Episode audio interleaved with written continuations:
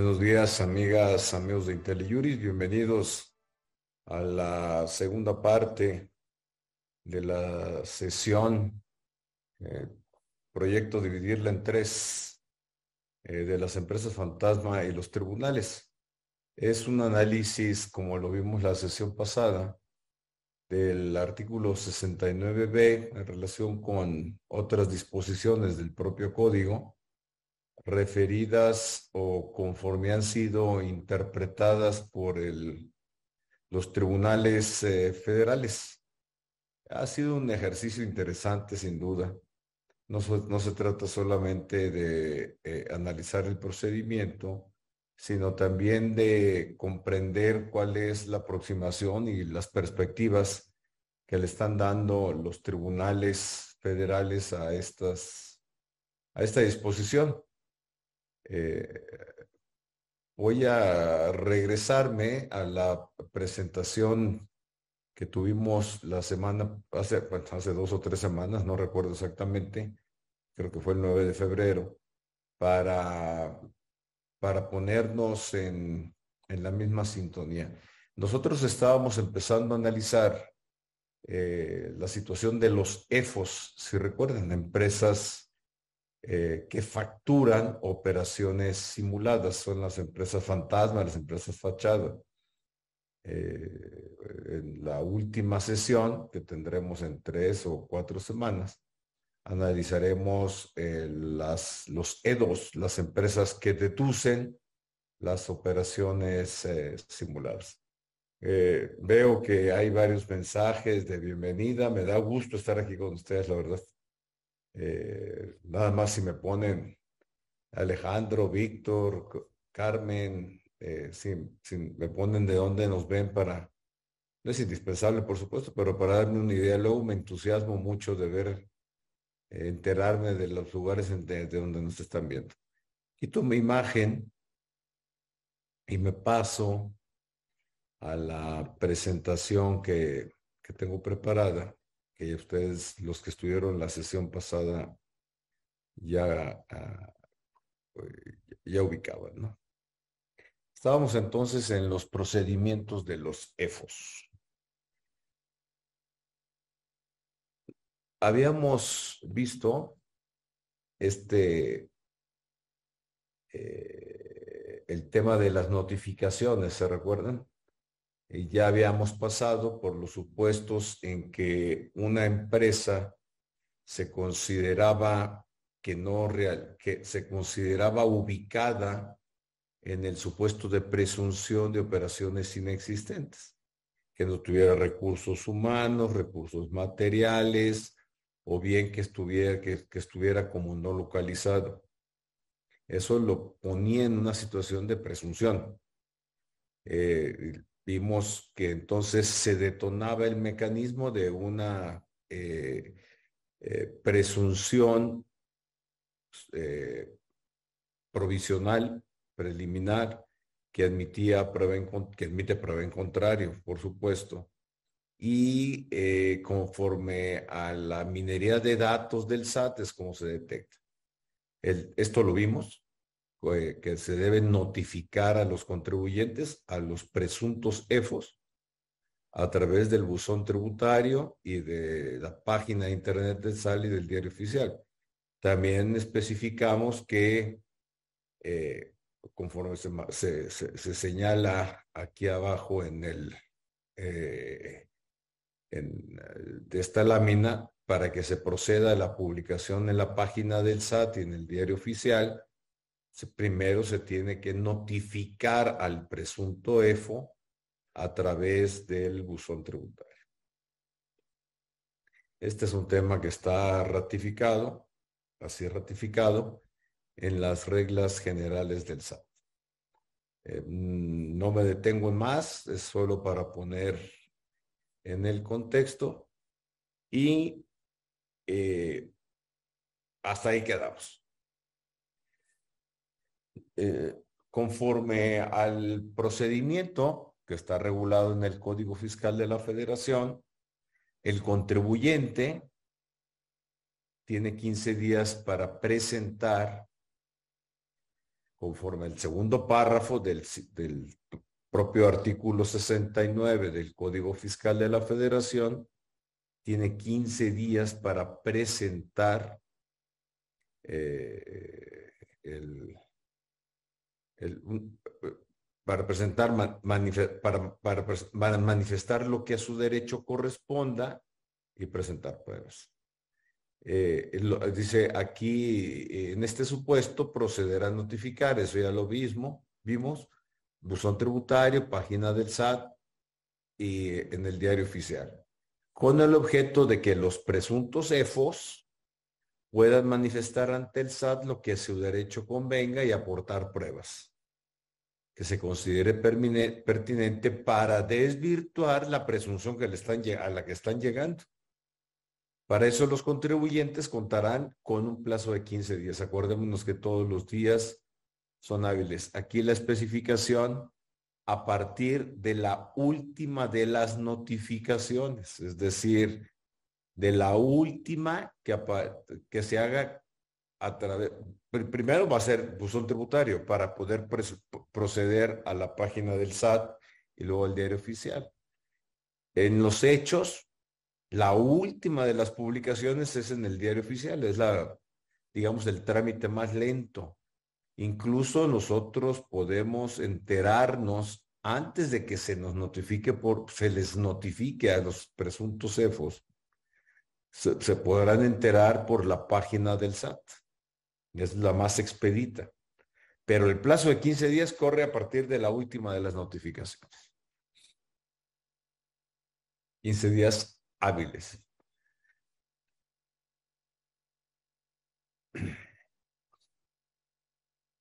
La regla 1.4 que ya habíamos comentado establece cuál es la ficha de trámite, ¿no? El primer párrafo señala exactamente lo mismo este plazo de 15 días para que el presunto EFO manifieste lo que a su derecho convenga y exhiba pruebas, exhiba pruebas tendientes a acreditar que no es EFO, ¿no? Es decir, que no está en las hipótesis del artículo 69, primer párrafo, para ser calificado como tal. ¿Qué significa? Presentar las que sí tiene recursos materiales, que sí tiene recursos humanos, que sí está localizado. Por cierto, uno de los grandes eh, mm, temas o, supuestos que se actualizan es de contribuyente no localizados. Esto creo que lo comenté en la sesión pasada. Se da mucho en contribuyentes que efectivamente son EFOS al momento de celebrar las operaciones. Es decir, se constituyen desde un inicio con el propósito de, operar como empresas fantasma. Pero hay otros contribuyentes, y este es un problema para los CEDOS, sí, sí, se los comenté, por ejemplo, las empresas transportistas, que se constituyen y operan como tales, mm, no durante mucho tiempo. Y luego, pues por X o Y o Z razones, desaparecen. No desaparecen.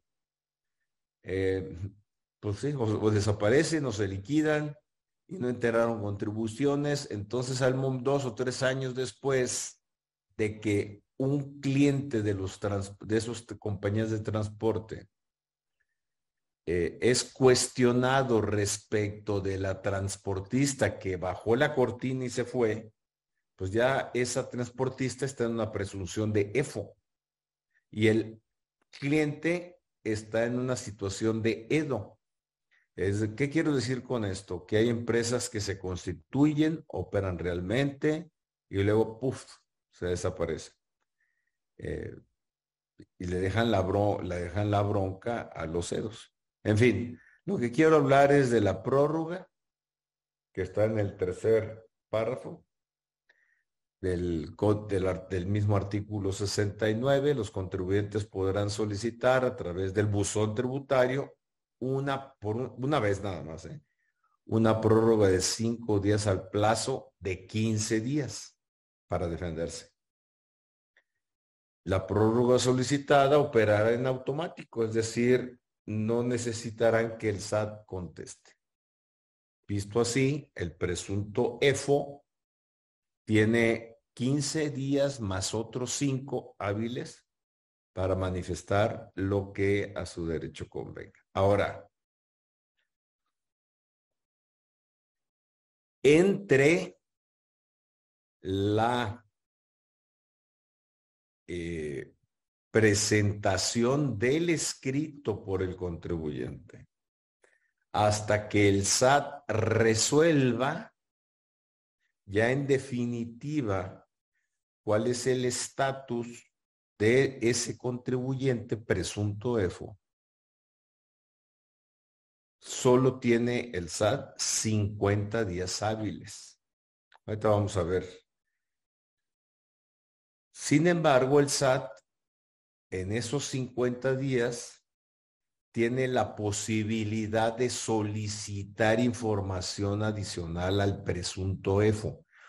Acordémonos que en esta etapa estamos como presunto EFO. Aquí aparece abajo a la izquierda, con verde y anaranjado. Es presunto EFO, todavía no es EFO definitivo. Ese EFO está presunto, está en etapa de defensa.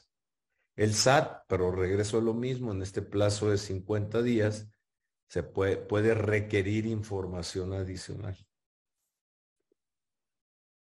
Y así lo establece el mismo artículo 69. Dentro de los primeros 20 días de este plazo, es decir, del plazo de 50 días que estaba comentando, el SAT podrá requerir documentación e información adicional al contribuyente la cual deberá presentarse dentro de los 10 días siguientes. En este caso, el plazo de 50 días se suspenderá. Ese 50 días que tiene el SAT. Ahorita volvemos sobre lo mismo. Para los efectos del 69B, el SAT podrá, dice el reglamento, ¿no? Podrá requerir, dice lo mismo exactamente, a, a fin de que éste le proporciona dentro del plazo de 10 días la información adicional. Aquí me quiero regresar acá, porque esto es, es importante. El primer plazo de 50 días. Transcurrido el plazo de 15 días más 5 en su caso, para que el presunto EFO presente información y documentación. El SAT en un plazo que no excederá de 50 días valorará las pruebas y defensas que se hayan hecho valer y notificará la resolución a los contribuyentes respectivos a través del buzón tributario. Fíjense cómo remata el séptimo párrafo de este artículo 69b. Si el SAT no notifica la resolución respectiva dentro de ese plazo de 50 días, quedará sin efectos la presunción respecto de los comprobantes fiscales observados que dio origen al procedimiento. Vamos para atrás. A ver. Teníamos una presunción inicial del lado izquierdo. Luego el contribuyente se defiende. El presunto EFO se defiende y por lo tanto presenta escrito y presenta pruebas y va a tener el SAT 50 días hábiles para resolver. Si el SAT en esos 50 días no resuelve, ¿qué dice el Código Fiscal conforme lo que acabamos de decir? Pues que se murió el asunto.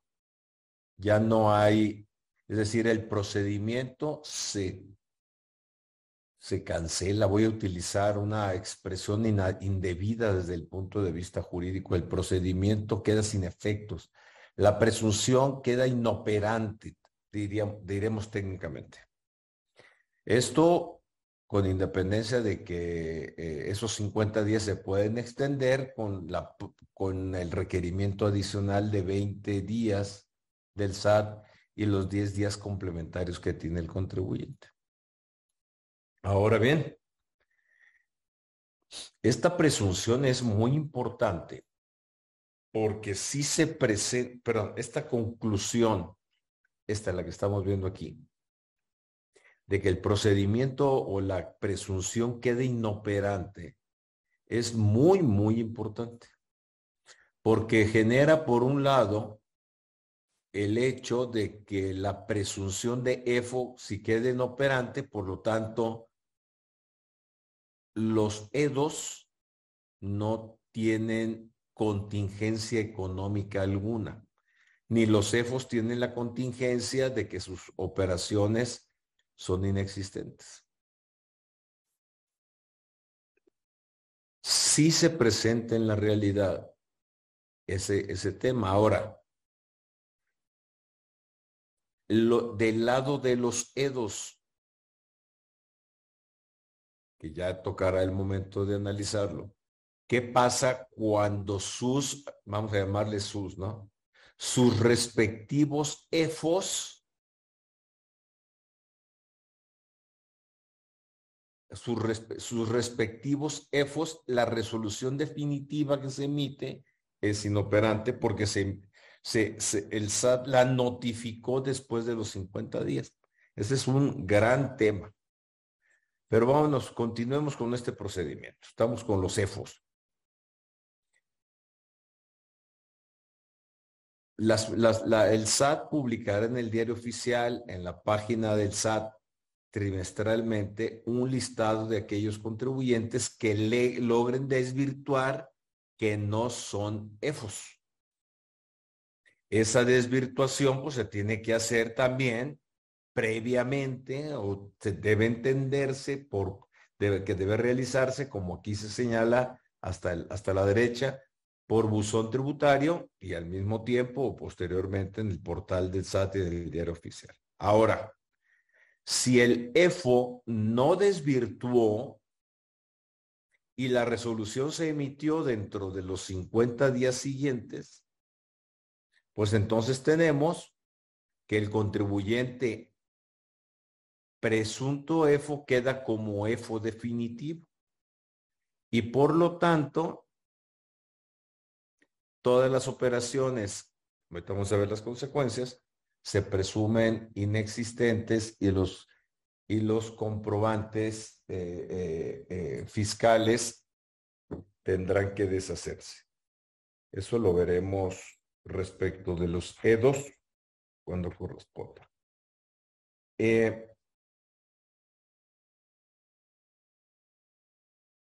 ¿Qué dice el cuarto párrafo del artículo 69? Después de que se le notificó al EFO, al EDO, al EFO, perdón, la resolución de que es EFO definitivo pues ya se publica un listado en el diario oficial y en la página de, del SAT. Pero y precisamente remata este cuarto párrafo. En ningún caso se publicará ese listado antes de los 30 días posteriores a la notificación de la resolución. 30, entonces, ¿esto qué significa? Bueno, leamos este criterio de un pleno de circuito, que es una jurisprudencia.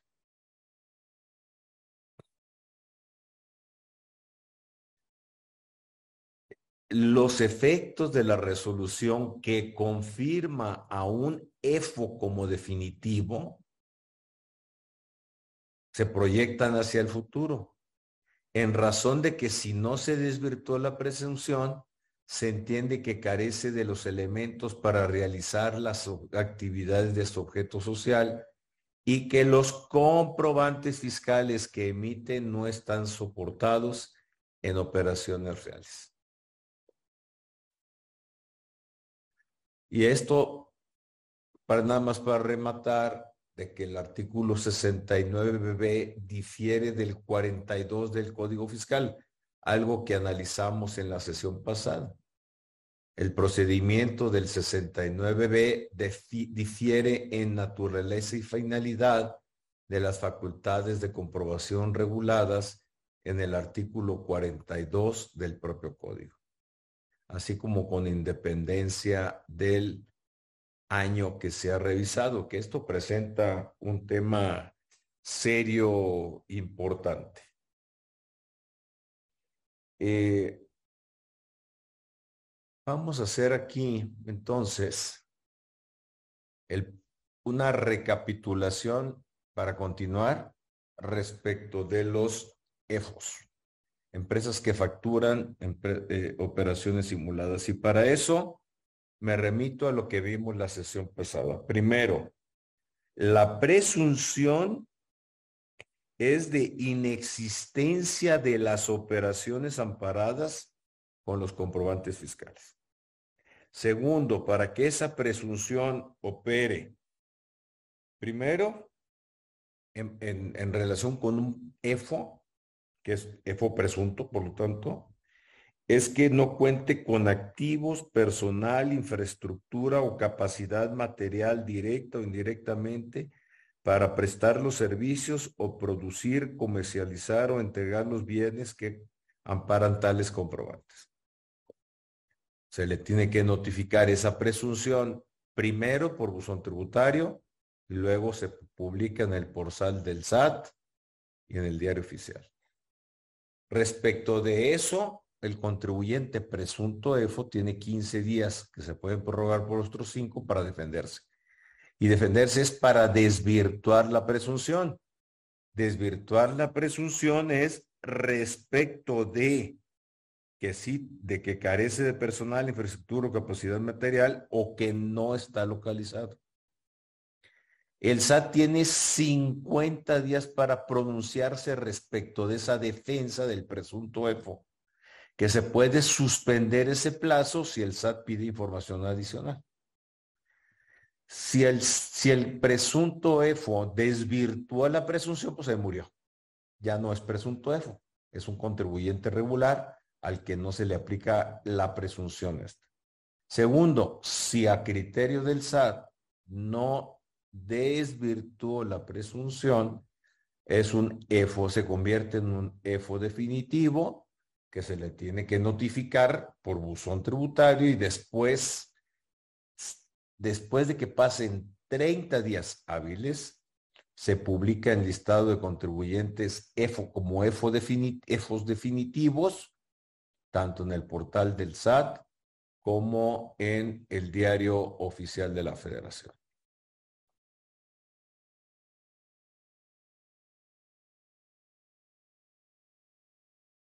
A ver, dice, me estoy yendo de las preguntas. Abraham González.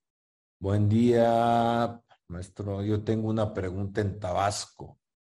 En, una pregunta. En Tabasco hay miles de trabajadores que fueron despedidos por empresas que eran contratistas de Pemex. Se demandaron vía laboral, se ganaron los juicios. Sin embargo, esa empresa tal desapareció, se dio en quiebra. Ahora los juzgados laborales no pueden ser efectivas las sentencias, no pueden embargar cuentas, bienes, inmuebles, etcétera a dónde podemos requerir información para saber qué pasó con esas empresas corporativas fantasmas que van en la acción de la justicia para pagar a miles de trabajadores. Abraham, dos comentarios. Primero, es un problema que se presenta con recurrencia en algún tipo de empresas con trabajadores que bajan la cortina. Sí, ahí hay un fraude, sin lugar a dudas. No obstante que se hayan ido a procedimiento concursal, que por lo que está dejas ver en este tema no es eh, eh, un procedimiento concursal, eh, un concurso mercantil que abrieron, sino simple y sencillamente dijeron estamos quebrados, los despedimos y ahí se las ven, ¿no? Es un problema para los trabajadores. No es un tema fiscal, no puedo ayudarte, sé que es un, se presenta con recurrencia, me gustaría darte otro consejo, es un tema laboral y son temas laborales mm, según tengo entendido, serios, ¿eh? No son, no son problemas menores. Alejandro Durán, hola. ¿Qué pasa si el EFO no localizado, no, no, localizado después de emitida la resolución? Debo entender la resolución definitiva, ¿no? ¿Qué pasa si el EFO reaparece para los EDOS sobre todo? Gran, gran pregunta, ¿eh? Gran, gran pregunta de Alejandro Durán. A ver, trataré de, responderla. Mm. Es que en realidad no es que el EFO haya estado desaparecido, sino que eh, estuvo no localizado y por alguna razón no eh, fue notificado debidamente o bien el contribuyente presunto EFO no ubicó la resolución inicial de este procedimiento en su buzón tributario. Si, el procedimiento fue indebidamente llevado, ese presunto EFO, que después se convirtió en EFO definitivo, porque no se defendió, tiene posibilidad de reactivar todo el procedimiento. ¿Qué ha sucedido? Sobre todo al inicio, no en, los últimos años. El SAT le fallaba mucho al tema de las notificaciones de los EFOS presuntos. Y por lo tanto se podía reactivar este procedimiento. El punto está en que si un EFO definitivo es notificado a través del buzón tributario, la resolución ya quedó firme y aunque el EFO aparezca, ya no se puede reactivar desde mi punto de vista. Tendría que explorar si alguna otra vía, que la veo difícil, he conocido casos que, como el que estás mencionando, no sé el resultado, que han intentado por reconsideración administrativa de procedencia dudosa. Eh, para mí, ya que un EFO está en definitivo y fue notificado por buzón tributario, tanto la presunción como la resolución definitiva, y fue notificada efectivamente a través de buzón tributario, las posibilidades de, de reactivación ordinaria quedan eliminados. Si el plazo se le fue de defensa, cuando fue, fue catalogado como EFO definitivo, precluyó y por lo tanto la resolución del SAT es definitiva e inimpugnable. Esa es mi conclusión, eh, eh, Alejandro. ¿Qué pasa con los CEFOS? Ya tenemos del lado izquierdo en esta pantalla, tienen ustedes la síntesis de lo que apareció en eh, la lámina anterior, ¿no? Todo el procedimiento se sintetizó aquí, del lado izquierdo, cuando el EFO es definitivo. Se defendió o bien no se defendió, se le fue el plazo y tiene una resolución definitiva que se le es notificada para calificarlo como EFO ya eh, real eh, buzón tributario, estoy repitiendo lo mismo, lo sé, pero quiero enfatizarlo, y luego se publica en las listas del SAT, eh, eh, se publica en las listas en, la, en el portal del SAT y en el diario oficial de la Federación. Aquí es donde se actualiza la posibilidad de defensa de los EFOS, por supuesto. Y algunos, muchos no se defienden, pero algunos otros sí. Sobre todo aquellos EFOS catalogados como tales que en realidad ellos mismos saben que no son EFOS. Donde se presenta un tema es eh, con aquellos EFOS catalogados como tales en definitiva, que se ubican en un supuesto de presunción de que carecen de recursos materiales, infraestructura o recursos humanos, como pueden ser algunos prestadores de servicios.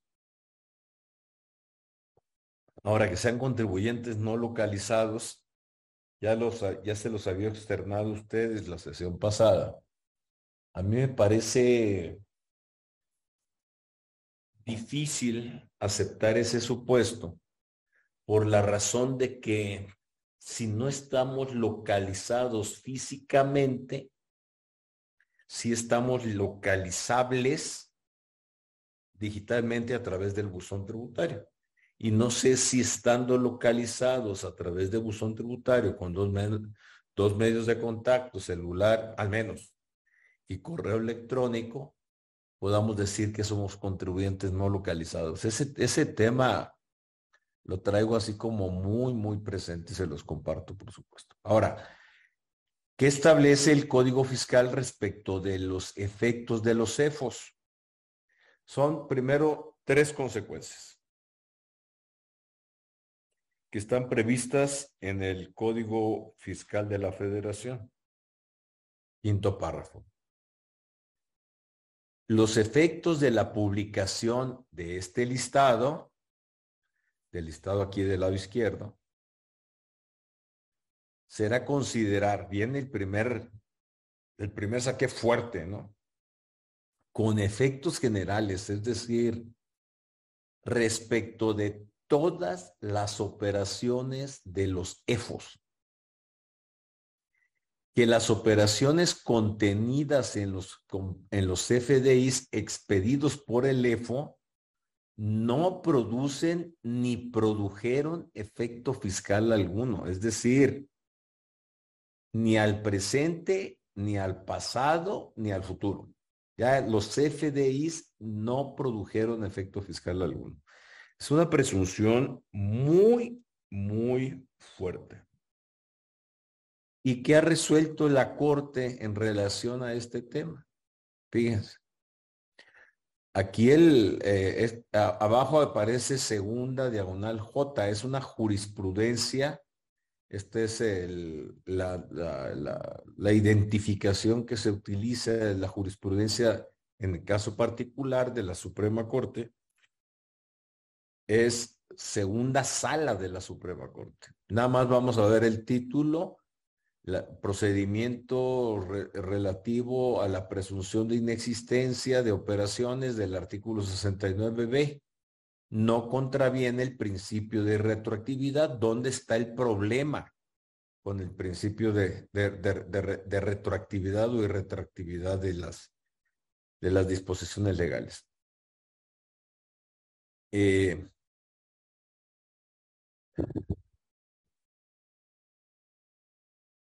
leo. Primero, lo que hace la tesis, bueno, esta jurisprudencia es describir el procedimiento el procedimiento, ¿no?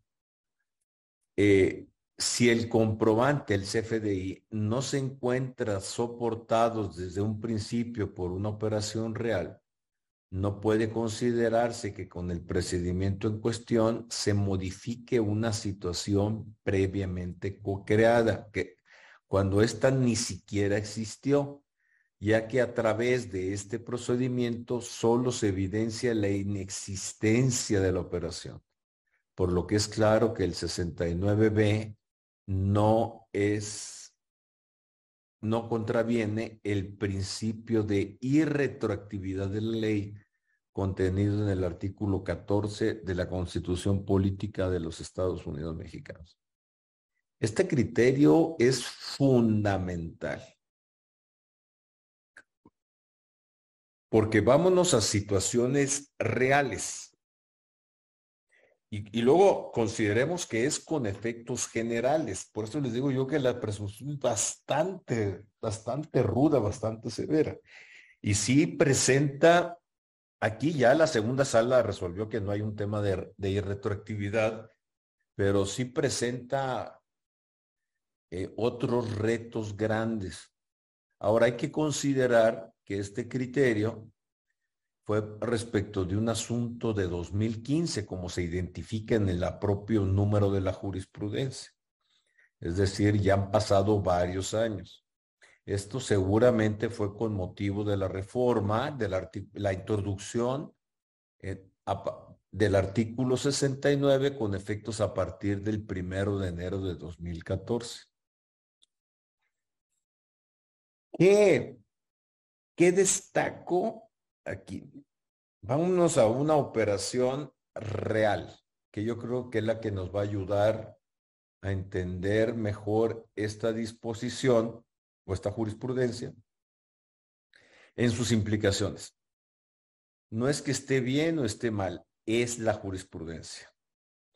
Para poder seguir avanzando en la defensa de un de este tema por parte de los CEFOS o en su caso de los EDOS, tendríamos que refinar la argumentación. Antes de hablar de ese refinamiento, me quedo con lo que dice aquí la Corte. Dice, si el comprobante, el CFDI, no se encuentra soportado desde un principio por una operación real. ¿Por qué? porque hay una presunción en el 69B que la vuelvo a recordar, para mí es importante. ¿eh? La presunción es, como dice el primer párrafo, se presumirá la inexistencia de las operaciones amparadas en tales comprobantes. Es una presunción inicial que después se convierte en definitiva una, una vez concluido el procedimiento del 69B. Por lo tanto, lo que aquí dice la Corte es que desde un principio, es decir, desde que se celebró la operación, ¿qué sucede? Pues que el SAT llega dos o tres años después a revisar a ese contribuyente presunto EFO y dos o tres años y, y al hacerlo dice, oye, las operaciones de dos o tres años antes son inexistentes o se presumen inexistentes. Por eso dice, el CFDI no se encuentra amparado desde un principio, hace dos o tres años, por una operación real. Por lo tanto, dice la Corte, continúa, no puede considerarse que el 69B modifique una situación previamente creada. En la lógica de la Corte, dice, pues es que conforme a la presunción, lo que no fue hace dos o tres años, hoy, dos años o tres, dos, dos o tres años después, pues sigue no siendo.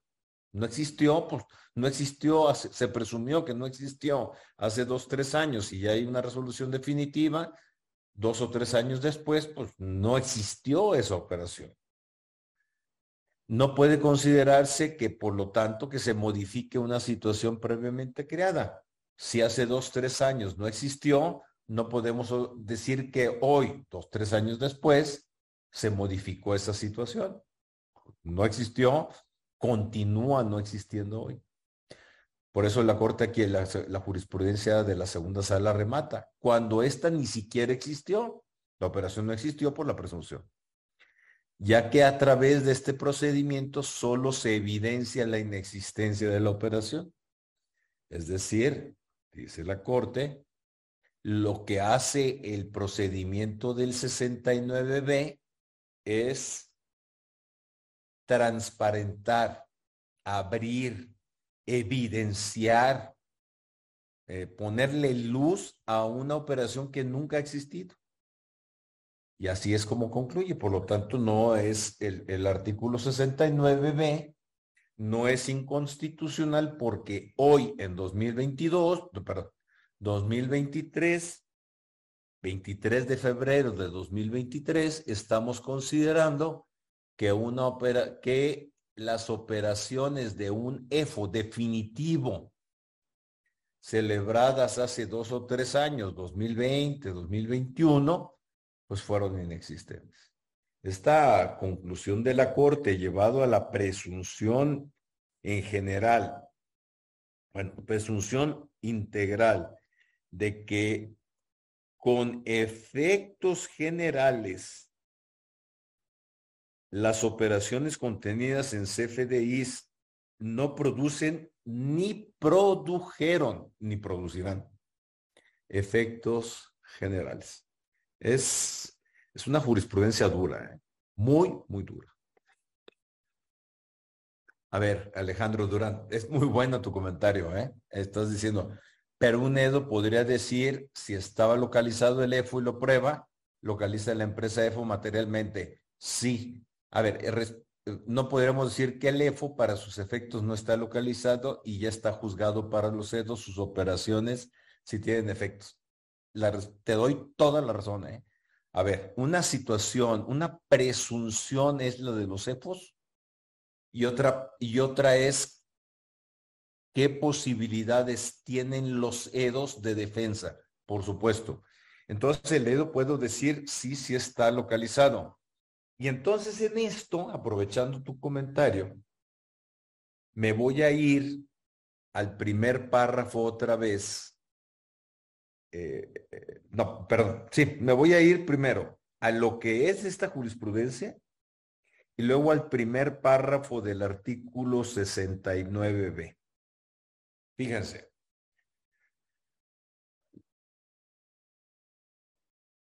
Porque, porque yo lo que sostengo es que las posibilidades de defensa respecto del 69B, no obstante que conforme los criterios que va, y vamos a ir viendo aquí a lo largo de, estos, de estas charlas, están ya acotadas, por ejemplo, con esta jurisprudencia de la Corte. Aquí ya la Corte dijo que no es retroactivo, está bien, pero es en la aproximación constitucional, todavía falta con otras aproximaciones. Y me refiero a lo siguiente me voy al tema de los transportistas, de las empresas de transporte. Le vamos a llamar transportistas para efectos prácticos.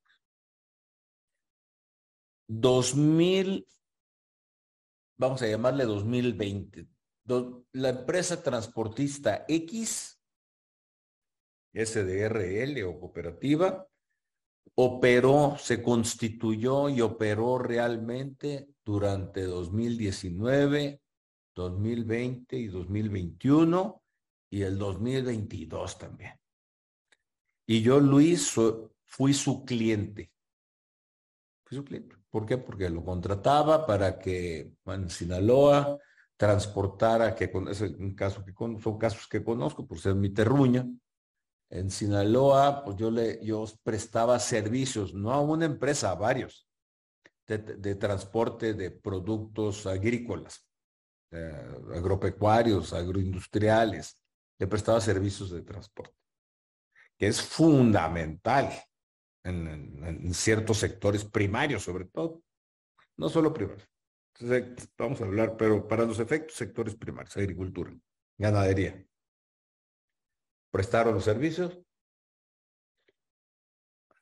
Tengo toda la documentación soporte. La empresa existió, la empresa transportista X, SDRL, prestó los servicios, tenía trabajadores y tan.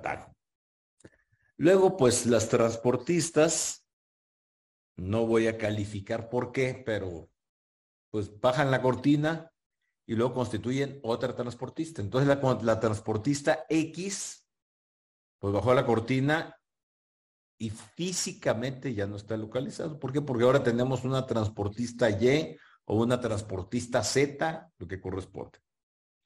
Con los mismos socios u otros socios. Pero la transportista X ya no está localizada. No es que se haya dado de baja en el SAT, ¿eh? ojo, ni que haya presentado cambio de domicilio. O si presentó cambio de domicilio, pues se fue a una zona rural perdida ahí con un domicilio raro y pues todos sus activos que muchas veces no son propios, los, los transmitió, los arrendó, los aportó industrialmente a una transportista Y o Z. Pero me quedo con la transportista X. 2019, 2020, el 21 y el 22 existió y operó realmente sí, sí existió y operó. Y estaba localizable, estaba localizada. Tenía buzón tributario, físicamente tenía oficinas, físicamente estaba en operaciones, físicamente tenía directa o indirectamente infraestructura, recursos humanos, materiales, tenía todo para considerarse como él. En esos años existió, eh, repito, existió, sí era un contribuyente real. 2022, pues como cerró la cortina, pues ya, ya nos dejó bailando a todos sus clientes. ¿Por qué? Porque hoy llega el SAT al domicilio que era real y donde estaba realmente operando, toca la puerta y le, y le preguntan por la empresa X y dice, no, pues, pues no está la empresa X. ¿Cómo que no está? No. ¿Y quién, y, quién, representante legal, apoderados? No, pues no, no hay empresa X. La, la presunción se actualiza, sin duda. Por lo tanto, se detona el procedimiento del primer párrafo y subsecuentes del artículo 69b. Aquí ya vamos a tener un EFO definitivo, sin duda. Es decir, a los cedos ya los dejó encuerados los dejó con una exposición completa a Luis en particular respecto de esos eh, eh, respecto de los FDIs emitidos en, entre los años 19 al 22. Ahora, ¿qué significa esto?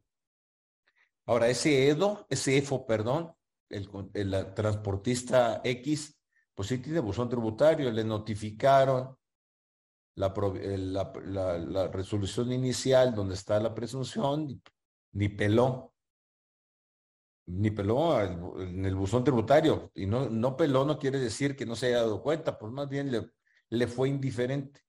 Y llegó la resolución definitiva y le siguió siendo igual de indiferente. Por lo tanto, la resolución definitiva quedó firme, que es a lo que te refieres, Alejandro. Quedó firme. ¿Por qué? Por no localizado. Caso real, ¿eh? Tú lo que estás planteando es caso real.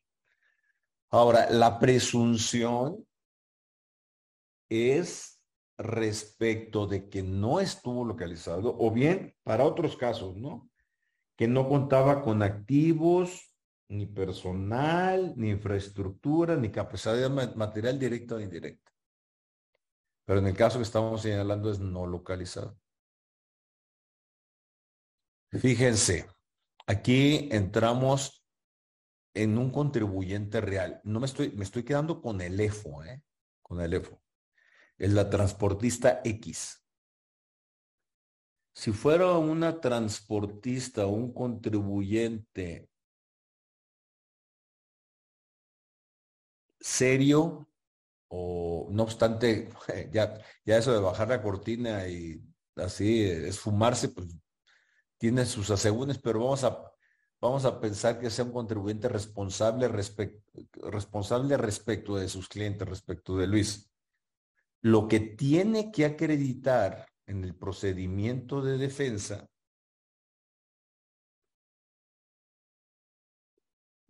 ahorita me voy a rezar esta otra jurisprudencia, lo que tiene que acreditar en su procedimiento de defensa es en, cuando presente este escrito, ¿no? Dentro de los 15 días después de la presunción.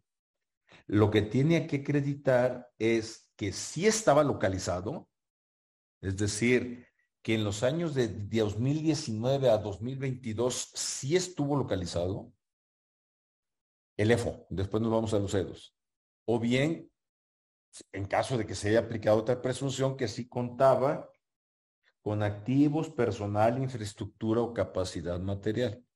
Es lo único que tiene que probar. Y aquí hay una desvinculación en las posibilidades de defensa, y esto es bien importante. Una desvinculación inicial que presenta muchos asegúnes, Alejandro. Estoy de acuerdo contigo. El EFO, para lo que tiene que desvirtuar en la presunción que se le está imputando, es primero, o, tiene que acreditar que sí contaba con activos, personal, infraestructura y capacidad o capacidad material directa o indirecta. Es lo que tiene que acreditar. O bien tiene que acreditar que sí estaba localizado. Al EFO conforme a esta regla, no le corresponde acreditar materialidad de operaciones.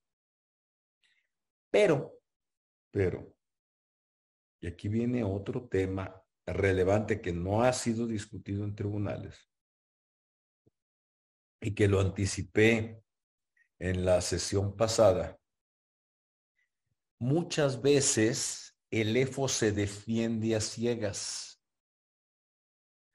porque se le, es decir, es decir, las razones se le dan en la resolución de presunción, se le dan a conocer en la resolución particular que se le notifica a través de buzón tributario.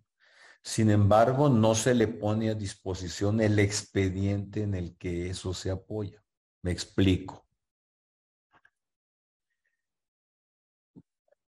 Y este es un tema de debido proceso legal súper relevante, súper, súper relevante. Debido proceso legal, pues para que el EFO se defienda bien, pues tienen que conocer no solo la resolución debidamente fundada y motivada, sino también la, la, la actuación del SAT, que tiene que ser una verificación física para que se tenga por no localizar. esa verificación física, el acta que se haya levantado no es por lo general entregada a ese presunto EFO como eh, parte del expediente que integra la presunción que le es notificada por buzón tributario. Por lo tanto, se dice es que no estuviste localizado, dice la resolución que lo tiene por presunto EDO, EFO. Mm, mm, mm, te tengo por no localizado porque no estuviste. Pero el acta, no, pues, pues no, no, no te comunico el acta. Es decir, ese presunto EFO se tiene que defender un poquito a ciegas. Además, hay otro tema con esta presunción.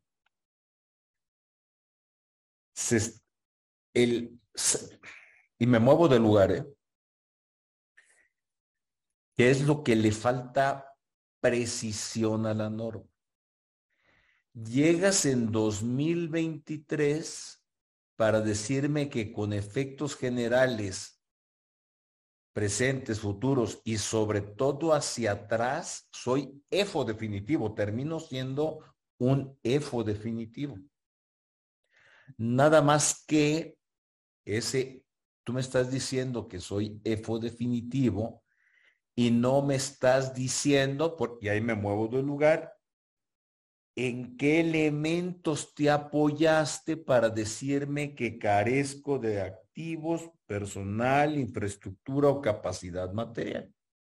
Hoy, digo, sabemos, sabemos que es una cruce de base de datos, por ejemplo, no tienes recursos humanos porque este, mm, la nómina que tienes no tienes nómina registrada o tu nómina es esto, es decir, por el lado de nóminas, ¿no? Con el cruce de información que tiene el propio SAT o que le puede ser proporcionado, puede ser este, cruzada con las bases de datos del IPS. No tiene recursos humanos. Entonces, pues no puedes, eres un presunto EFO, de que termina siendo EFO definitivo. Pero en el caso de la transportista, la calificación que estás haciendo de mi conducta como EFO es respecto de 2019, respecto de 2020, de 2021, de 2022, es respecto de los cuatro años o respecto de qué también es un hecho desconocido por un presunto EFO que después se va a convertir en definitivo porque se está defendiendo a ciegas. ¿Qué, tema hay estructural aquí? Primero, si es, ya fue validado que por la Corte en jurisprudencia que sí se puede aplicar para atrás. Sí, pero hay una todavía por explorar la falta de precisión respecto de la temporalidad hacia atrás. Porque ahorita lo, lo, particularicé en cuatro años, pero pueden ser diez años, pueden ser cinco años, pueden ser respecto de cuántos años para atrás. Desde 2014 que entró en vigor, pues no es que se aplica la regla de, de, de, cinco años de, eh, de, caducidad de facultades de comprobación del SAT, y esta es una facultad de comprobación, empezamos a entrar en terrenos indefinidos e imprecisos. Sí hay una convicción de que hay un periodo hacia atrás de cinco años, pero es una convicción desde mi punto de vista no endeble. No está explicitada ni se puede llegar a una conclusión terminante sobre ese tema. Ahora, volviendo a tu pregunta, volviendo a tu comentario, Alejandro.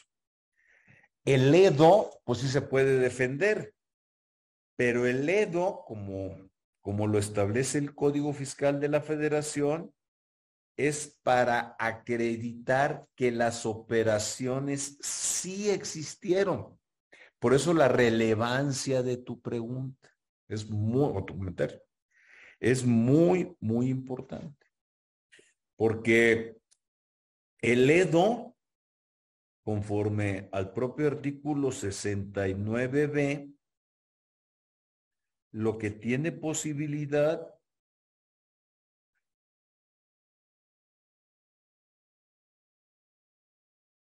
conforme al octavo párrafo, el Edo lo que tiene posibilidad, los, las personas físicas o morales, dice el octavo párrafo, lo leeremos, pero adelanto a propósito de tu comentario, que hayan dado efectos fiscales a los FDIs expedidos por los EFOS, contarán con 30 días para acreditar ante el SAT que efectivamente adquirieron los bienes o recibieron los servicios o bien procederán en el mismo plazo a corregir su situación fiscal. Es decir, el EDO o paga o acredita lo que se llama materialidad.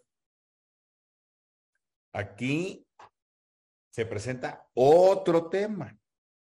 Espero no estar enredando mucho el, punto, pero, pero, pues de esto trata, ¿no? Este, esta charla de los precedentes y de análisis jurídico. El EDO voy a excluir la posibilidad de que corrija. Pues si corrige, pues paga, ¿no? De hecho, aquí les comenté, ¿no? En el despacho, en el, en el, que soy socio, eh, allá cuando salieron las primeras resoluciones de 2014, pues apareció un EDO, ¿no? Un EDO chiquitos. Era de, que, no recuerdo si era papelería o algo. Pues, era un EDO chiquito ya. Corregimos, dejamos en efecto el CFDI y pagamos en esa parte, pues ya tenemos por consentida la norma, ¿no? Si ahorita quisiéramos pelearnos de inconstitucionalidad, pues ya la traeremos consentida, pero no no me quiero referir a eso. Lo que sí nos llevó es establecer un procedimiento de control interno respecto de las operaciones que celebramos con terceros. Eh, el EDO, quito regularización, nada más es demostrar que celebró las operaciones. Es decir, lo que se ha llamado ahora demostrar materialidad en las operaciones. Lo que tú estás planteando es irnos al origen de la presunción, lo cual es una posibilidad interesantísima, interesantísima desde el punto de vista de defensa, porque nos estamos yendo a la causa de la presunción. Para mí, como está la posibilidad de defensa de los EDOS, si lo aplicamos literalmente este octavo párrafo, es una posibilidad de defensa trunca, está mocha, está deficiente. Porque, insisto, quedándonos con la literalidad de este octavo párrafo. Porque el octavo párrafo, en su literalidad, no te da posibilidad de desvirtuar la causa de la presunción. ¿Qué significa esto? En su literalidad, insisto, que no estoy de acuerdo con esa interpretación, pero asumámosla, ¿no? En su literalidad, tú, Edo, no podrías demostrar que el EFO sí existía, el EFO sí estaba localizado.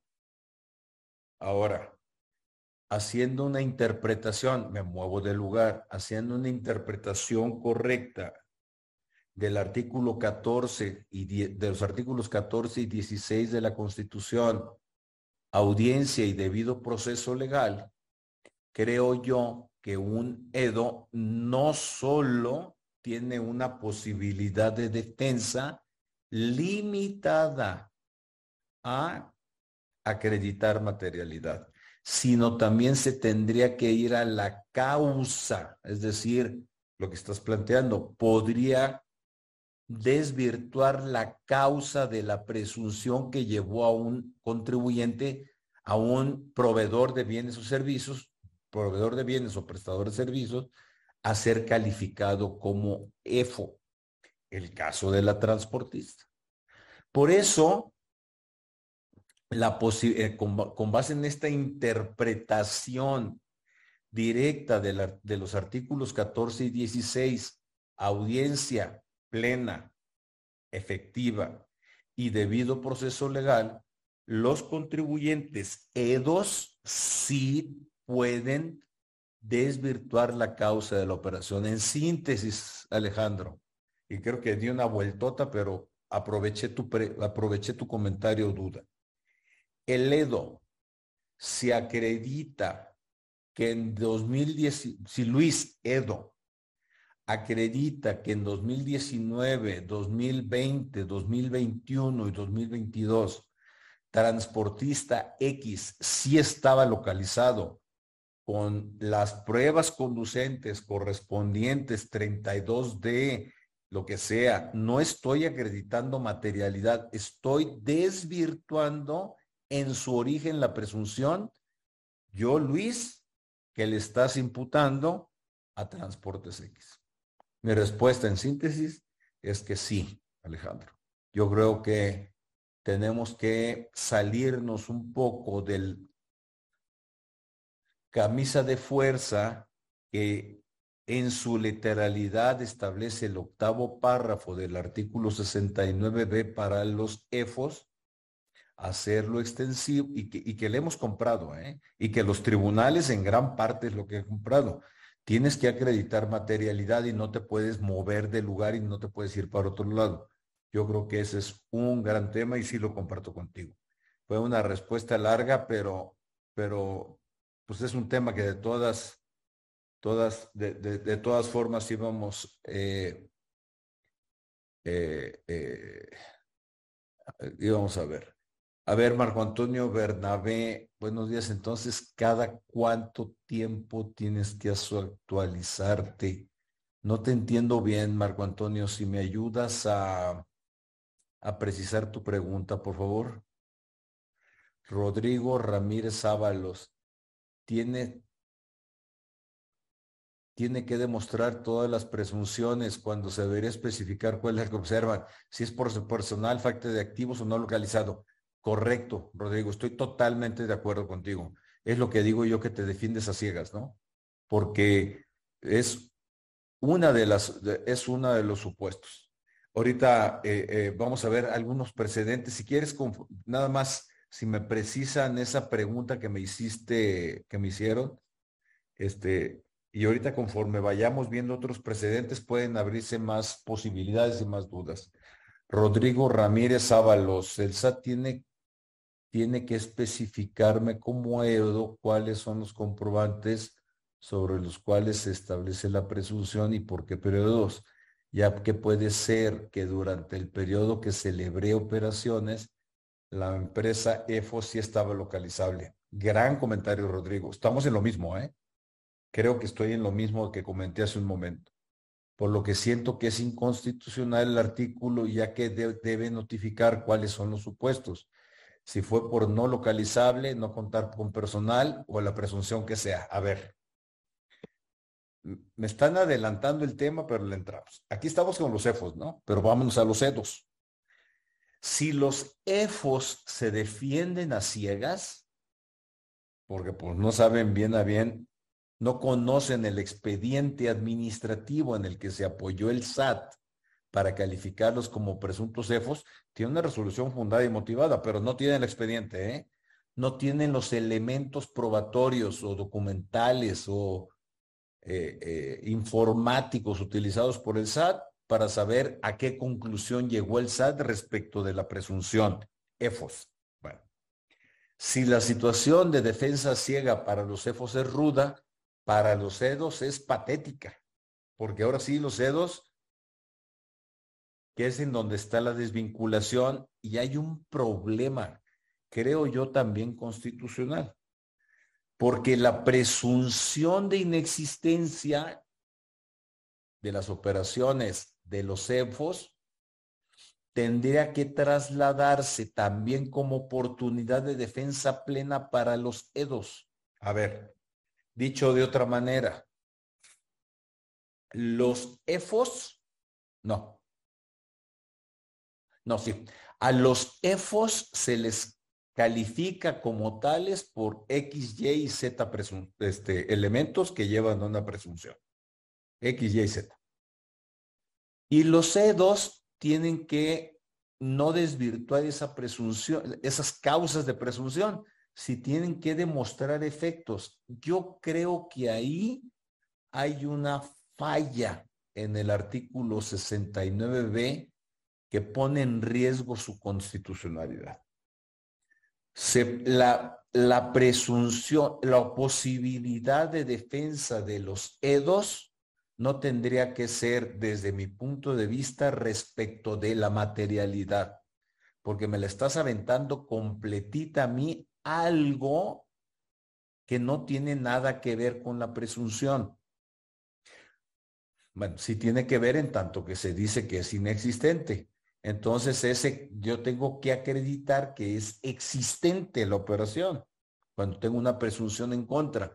Pero resulta que tengo que acreditar que es existente la operación cuando no me das oportunidad de demostrar que no se actualizaron las causales de presunción, que no sé cuáles son y no sé respecto de qué años. A ver, el EFO Luis, hoy 2023, no sabe si la causal de presunción del EDO, del, de la transportista FX no localizada hoy, 23 de febrero, no sabe si es respecto de no localizado en 2022, 2020 y 2019. A ver, refraseado. Esto da para mucho, ¿eh? Refraseado. Hoy te acepto, yo, Luis, que, que mi contribuyente está no localizado. Te la acepto, órale, va. Y por lo tanto, visto en la literalidad del artículo 69, tengo que acreditarte la materialidad de las operaciones, que de 2019 a 2022 me prestaron servicios de transporte. Cuando en realidad lo que te tendría yo que acreditar en una línea regular de defensa y debido proceso legal, yo, Luis Edo, lo que tendría que acreditarte es que la transportista X EFO durante 2019 a 2022 sí estuvo localizado. Esa es una defensa, es que lo que me están planteando ustedes es lo lógico, lo que tendría que ser lógico. Porque ¿qué, qué le pasa a los EDOS? Pues les, les ponen los bueyes atrás de la carreta, ¿cómo se dice?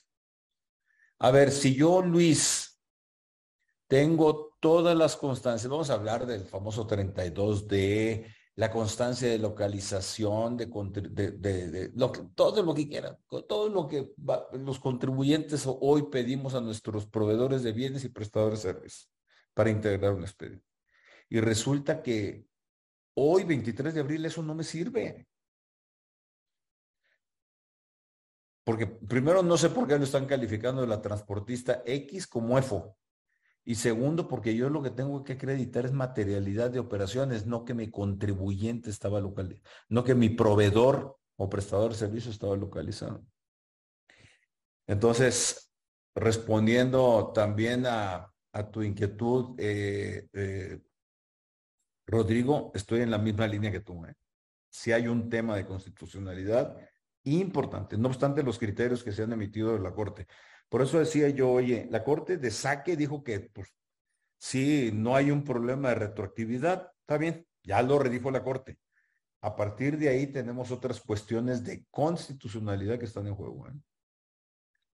Eh, César Bonil, si no se especifican las causas generadoras del inicio del procedimiento, ¿qué tantas posibilidades se tienen en el juicio de unidad de tener una sentencia favorable argumentando esta situación?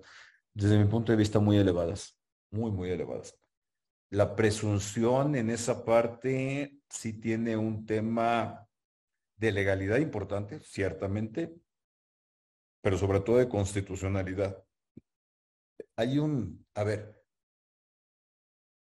la jurisprudencia de la Corte en este sentido de muchos años, tiene varias décadas, no es nuevo, dice que la oportunidad de defensa de los contribuyentes tiene que ser plena, absoluta y con pleno conocimiento de las causas. No a ciegas, como está esta presunción.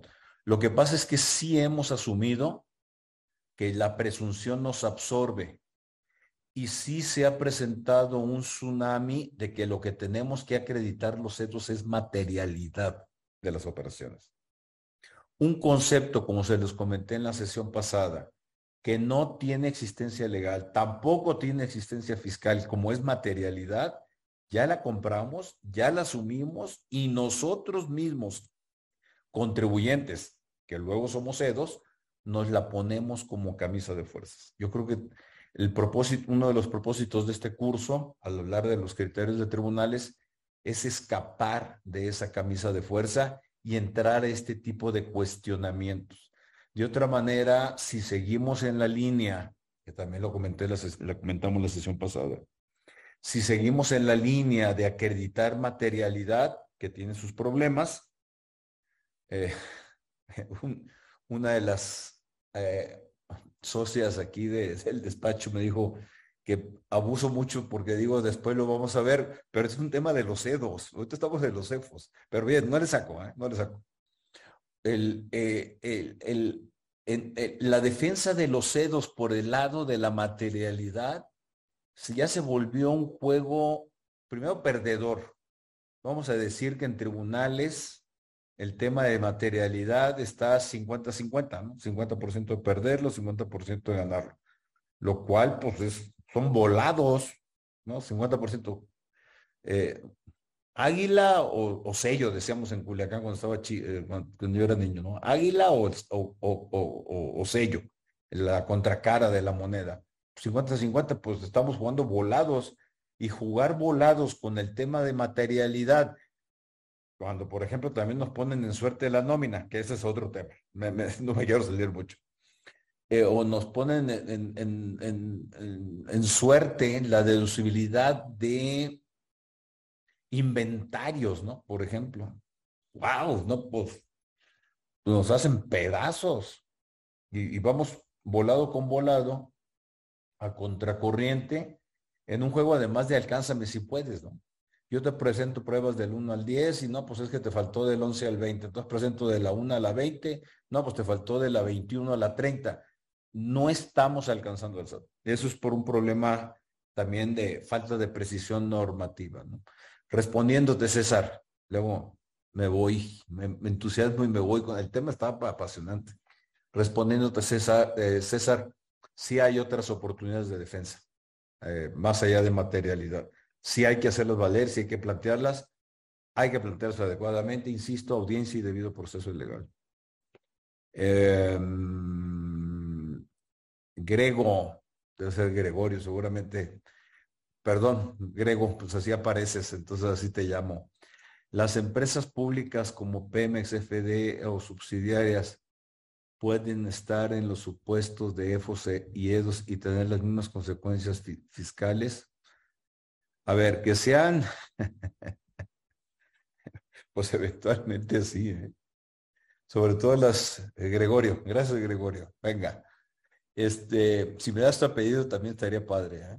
Oye, este, las empresas públicas como Pemex, FD, CFE, mira, ahorita no, no, había pensado en el tema, ¿eh? pero en una de esas, las subsidiarias sí podría decirse no tengo gran conocimiento de causa, eh, si, no, si toda la nómina la tienen subcontratada. No obstante, las reformas legales en materia de, subcontratación laboral, si la tienen subcontratada, pues podrían llegar a ser EFOS. Me resulta Gregorio Espinosa Aguirre. Fideicomisos que no cuenta con infraestructura, pues sí sí, sí podrían ser eh, considerados como EFOS eventualmente. La respuesta es sí. Por eso, si recuerdan, la sesión pasada, yo les decía que si bien el saque que se hizo de este artículo 69b en 2014 tuvo mucho sentido, hoy ese artículo, este artículo resulta anacrónico por dos razones. Primero, por el desarrollo que se ha tenido en el mundo de los negocios. Y segundo, porque hay situaciones muy particulares que tienen que revisarse que pueden implicar estos casos que tú estás diciendo, Gregorio Espinosa. Pemex, FE, las subsidiarias de esas, de, de, esas empresas productivas, Pemex, FE, pudiera ser un tema, los fideicomisos que estás comentando.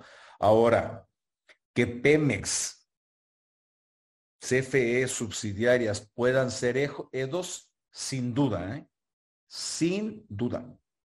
Pues así como el gobierno del estado de Sinaloa o de Sonora o de Yucatán pues digo, no son EDOS porque no son contribuyentes, sino son, son eh, eh, mm, em, eh, dependencias gubernamentales que ejercen recursos públicos. Yo tengo una charla, una plática que se llama Empresas Fantasmas y Corrupción Gubernamental. ¿no? por supuesto que pueden ser EDOS, ¿no? Gran pregunta, Gregorio, gracias. Y le voy a dar vueltas al tema de, de Pemex, CFE y las subsidiarias. Mm, no lo tenía contemplado. Los Rebeca Lemus, los principales compradores de facturas son los gobiernos municipales, estatales y federales. Difícil modificar esa práctica que es la manera que ejercen los presupuestos. Pues sí. Mira, porque eh, aprovecho tu a propósito de la plática que les digo que tengo de empresas fantasma y corrupción gubernamental. Cuando salió la reforma fiscal de 2014, sí, varios CEDOS, varios compradores de facturas reales, ¿eh? sí ajustaron sus prácticas y modificaron sus criterios operativos. Y luego cuando se publicó la reforma penal fiscal de 2020, con ese eslogan, esa de, ¿cómo se llamaba? Era, se acabó la fiesta. Con la reforma penal fiscal, pues también los contribuyentes así como que dimos pasitos para atrás en el, en el, en el tema de la compra de facturas. No quiero decir que ha desaparecido, ¿eh? La compra de facturas, dicen que no se compran las facturas, ok. La recepción de, de, de CFDIs por parte de, eh, de EFOS, sí bajó, por supuesto que bajó. Pero pues el negocio no iba a bajar, no iba a bajar. Entonces se redireccionó a, eh, eh, a gobiernos, los estatales, de manera espectacular, en donde están los recursos, ¿no? Por ejemplo, los fondos de salud, los fondos FASA, Fondo de Aportaciones del, Sistema de Salud. Eh, pues hay mucho dinero, pues a dónde se van los factureros, pues a dónde está el dinero, ¿no? Eh, eso por un lado. Vienen tiempos electorales, las empresas fantasmas son el mecanismo idóneo para operar en paralelo el financiamiento de campañas electorales. Eh, difícil modificar eso, por quién va a patear el pesebre, ¿no? Como se dice coloquialmente. Hay una diferencia estructural, hay, hay dos diferencias, a ver, una diferencia y un comentario. La diferencia estructural es que en el caso de los EFOS con contribuyentes, es que el EDO termina pagando los platos rotos. En el tema de contrataciones públicas, nadie, nadie paga platos rotos. Me refiero en lo económico. Nadie. Y es que aquí viene el, comentario, eh, el artículo 69b, la presunción que tiene es solo para efectos fiscales. Bueno, otro día les prometo hablar de las contrataciones públicas, no, para no desviarme tanto. Pero el 69b solo opera para eh, em, eh, perfectos fiscales. Es una presunción que se le ha dado validez y los tribunales, la Corte, como el criterio que vimos, se lo ha reconocido, pero en materia de contratación pública, la presunción fiscal no tiene equivalente en las leyes de contratación pública, en su, ni en el eje general de contabilidad, ni de responsabilidad hacendaria. Si hay un tema. Yo creo que falta una complementación, pero hasta aquí me detengo, Rebeca, porque si no, pues ya son 9, 17 horas Ciudad de México, ya se nos, se nos fue el tiempo, pero está padre, ¿no? Es un tema que a mí me apasiona desde lo jurídico, más allá de las implicaciones prácticas. Adriana Domínguez, buenos días. En relación con el 69B, párrafo octavo. Ya otra vez, Adriana, me estás llevando los dedos. Va, venga. Usted comentó que pagas o acreditas materialidad. Entonces me surge la duda de si operaría el pago bajo protesta como tiene que tiene como efecto el no consentimiento. A ver. Es el, en materia fiscal desde hace muchos años, ¿eh? 3, 30, 40, 50 años, no, 30 fácil, casi 40. Ya se ha reconocido que no es que tenga que haber un pago bajo protesta. Yo puedo regularizar mi situación fiscal y de, conforme a la presunción que me están aplicando por el lado del EFO, de mi EFO, transportista X, yo Luis, regularizo y al mismo regularizo para quitarme la contingencia económica y que no se sigan generando otro tipo de contingencias como actualización, recargos o un potencial problema penal. Lo regularizo. Pero al mismo tiempo me puedo defender, ¿eh? sin duda, sin duda. Ahora también puedo pagar, porque en otra plática que tengo aquí en IntelliJuris está el tema de la cancelación de sellos digitales, ¿no? Por EFOS y EDOS. Fue reforma del 2021, no recuerdo, pero por EFOS y EDOS me cancelan sellos digitales y ahí sí me asfixian. Pero en relación con esto, bajo, bajo protesta, primero en materia fiscal no existe la denominación como tal, segundo, pago, regularizo y me defiendo al mismo tiempo, no, no doy por consentido ningún procedimiento. Eh, Carlos Ares, mil gracias. Un tema con muchas aristas. Efectivamente, Carlos, muchas aristas de interpretación y aplicación, aplicabilidad en favor y perjuicio del contribuyente. Totalmente, totalmente. Lo que pasa es que luego los criterios de los tribunales no están ayudando mucho. ¿eh? Yo quisiera decirles otra cosa. Miren, aquí otra jurisprudencia de la segunda sala. Eh, acuérdense de lo que aparece abajo, segunda, segunda sala de la Suprema Corte, es jurisprudencia en un asunto, en un expediente del año 2020. Quiere decir que probablemente el asunto sea de 2018, 2019. Aquí lo que me interesa destacar es pues, lo que está en amarillo. Es 69B. La autoridad del SAT al EFO le notificará la resolución por buzón tributario.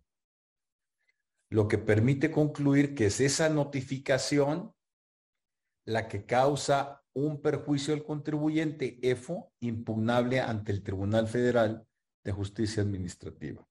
A ver, ¿qué quiere decir esto? No, ya me equivoqué. Perdón, perdón, perdón, perdón. Fíjense.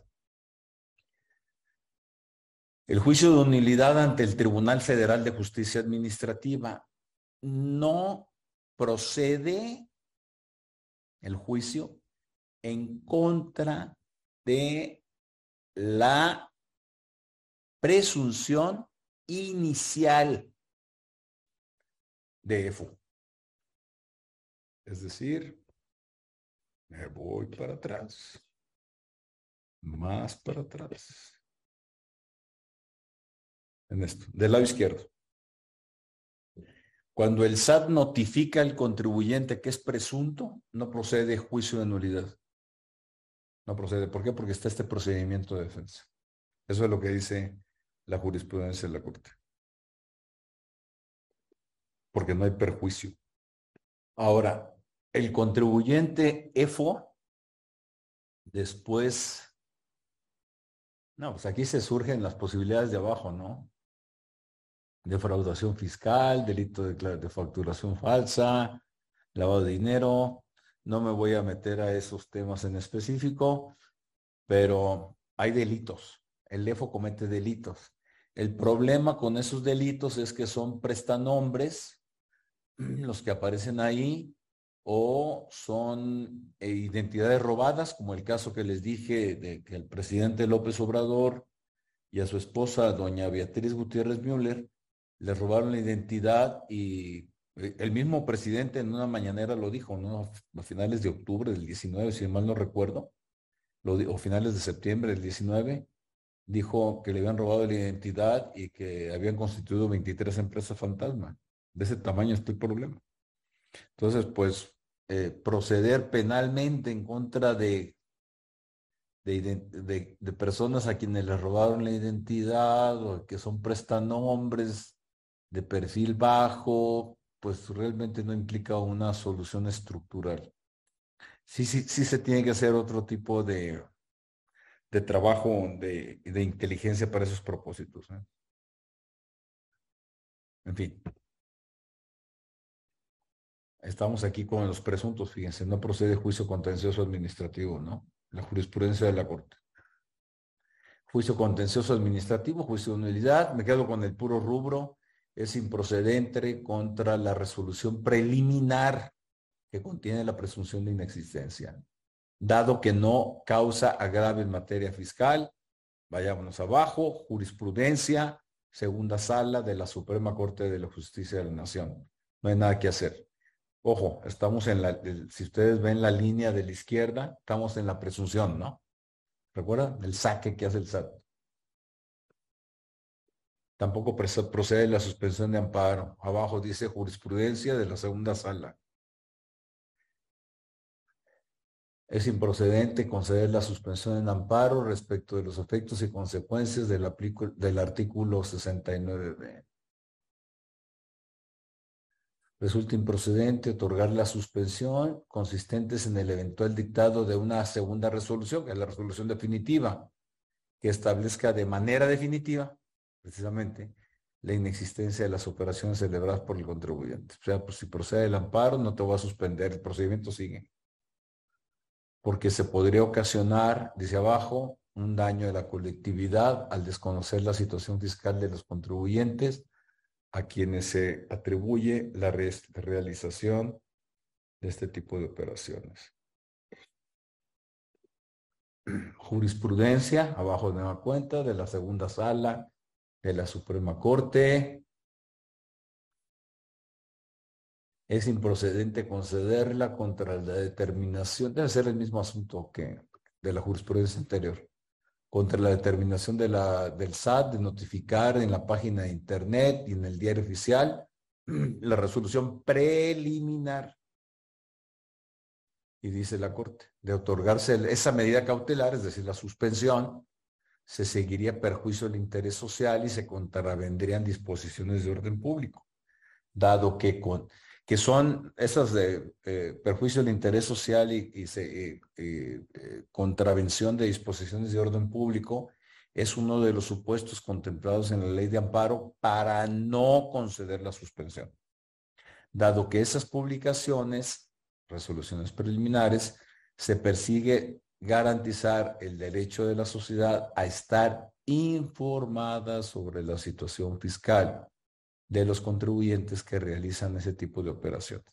Todo esto va generando una percepción o ha generado y se ha consolidado una percepción en toda la estructura jurisdiccional, tribunales colegiados de circuito, jueces de distrito, Tribunal Federal de Justicia Administrativa, de que quienes están como presuntos EFOS y terminan siendo EFOS definitivos, pues ya están voy a utilizar una palabra eh, dramática, pero están estigmatizados.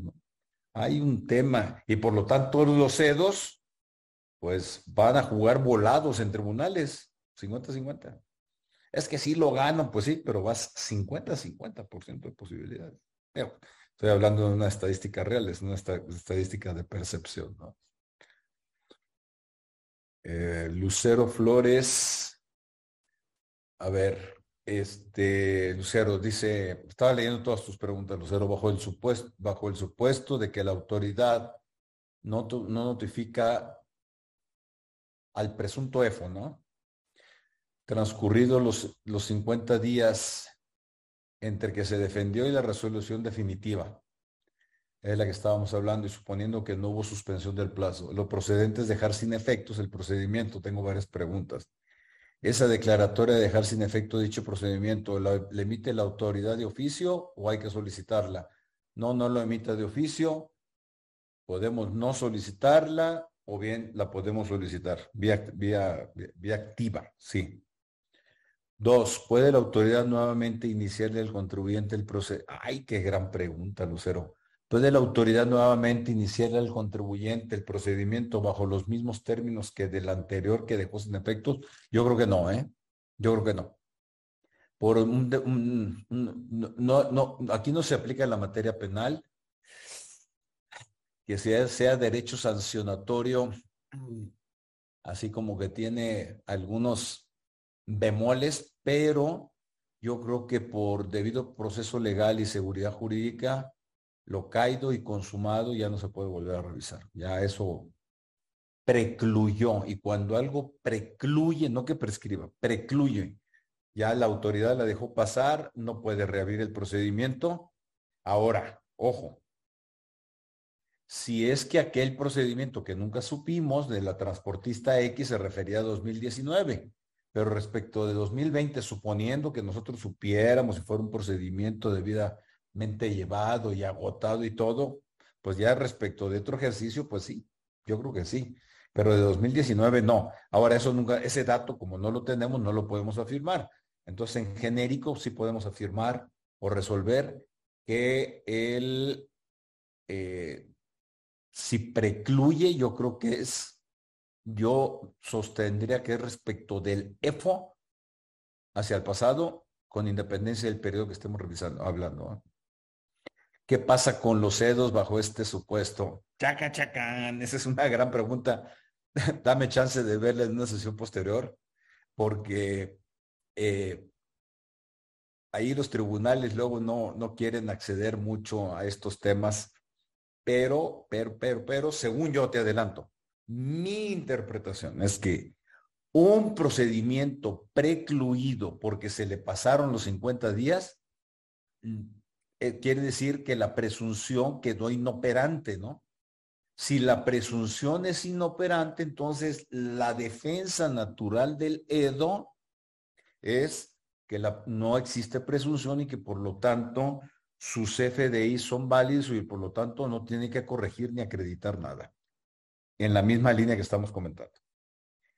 El EDO tiene posibilidad de ampliar su defensa hasta, eh, incluyendo los temas concernientes en exclusiva al EDO, conforme al primer párrafo, este, que no, que carezca de recursos humanos, materiales, etcétera, o que no esté localizado. Según yo, se puede, tendría que defender. Por vía de consecuencia, el EDO también tendría una defensa diciendo, oye, precluyó ese procedimiento porque pasaron en exceso los 50 días y por lo tanto no me puedes cargar a mí una presunción de que mis SFDIs quedaron sin efectos y segundo de que yo tengo que acreditar materialidad. Lucero, no notifica transcurridos los 50 días. En efecto, no notifica. Ahora, la notificación al EFO tiene que ser por buzón tributario. Es un hecho que yo, EDO, desconozco. Entonces, yo solo estoy atenido a las publicaciones en el diario oficial. Ahí hay un desfase, ¿no? De tiempos. Si se me entiende, ¿no? En fin, estas son las preguntas Son 9.31, señores. De nueva cuenta, no acabamos. Yo creo que en la siguiente sesión, que ya está programada, ahorita no la, recuerdo, va a ser ya en, en marzo, antes de Semana Santa, la tenemos programada. Vamos a, terminar la exposición. Eh, nada más vemos este este criterio de un amparo directo de un tribunal colegiado de circuito. No es una tesis eh, publicada eh, eh, como tal. El correcto alcance conforme con el derecho de audiencia que reconoce la Carta Magna, es decir, la Constitución Federal, el artículo 69, el imputado, es decir, el EFO, debe tener conocimiento de todos los elementos que la autoridad hacendaria tomó en consideración para no, tomó en consideración para determinar que no desvirtuó la presunción de inexistencia de operaciones que respaldan los comprobantes. Este es un expediente de 2016, ya tiene, ya tiene tiempo, pero este tipo de criterios todavía falta explotarlos más en la línea de lo que hemos comentado, ¿no? Pues bueno, nos vamos a quedar en, en esta lámina para la siguiente sesión.